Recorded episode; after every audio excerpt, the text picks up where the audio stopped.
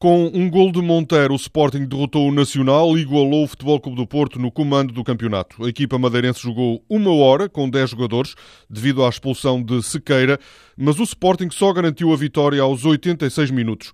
Manuel Machado defendeu que, em circunstâncias normais, o resultado seria diferente. Por formação, por caráter, por princípio, seja nesta área da atividade, seja em qualquer outra, em que se manifesta prepotência para baixo e subserviência para cima, isso magoa-me. E penso que hoje foi preciso mais do que o Sporting para que o Nacional saísse daqui vencido. Jorge Jesus admitiu que o jogo foi difícil, mas diz que é assim que se constroem os campeões. Tu, quando jogas para ganhar sempre, tens, para além das tuas qualidades técnicas, táticas, também é muito importante a parte emocional.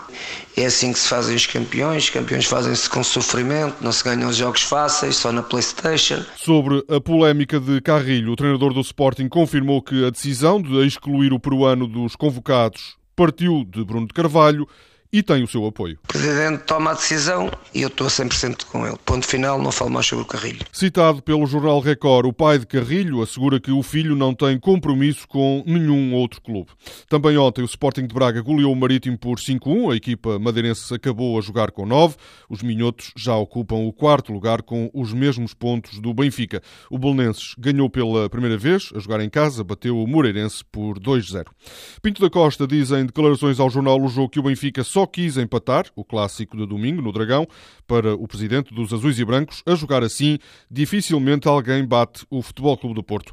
Pinto da Costa recomenda cuidado com o Sporting, porque o que faltou neste jogo ao Benfica sobra agora ao Sporting. O presidente do Futebol Clube do Porto refere-se a Jorge Jesus.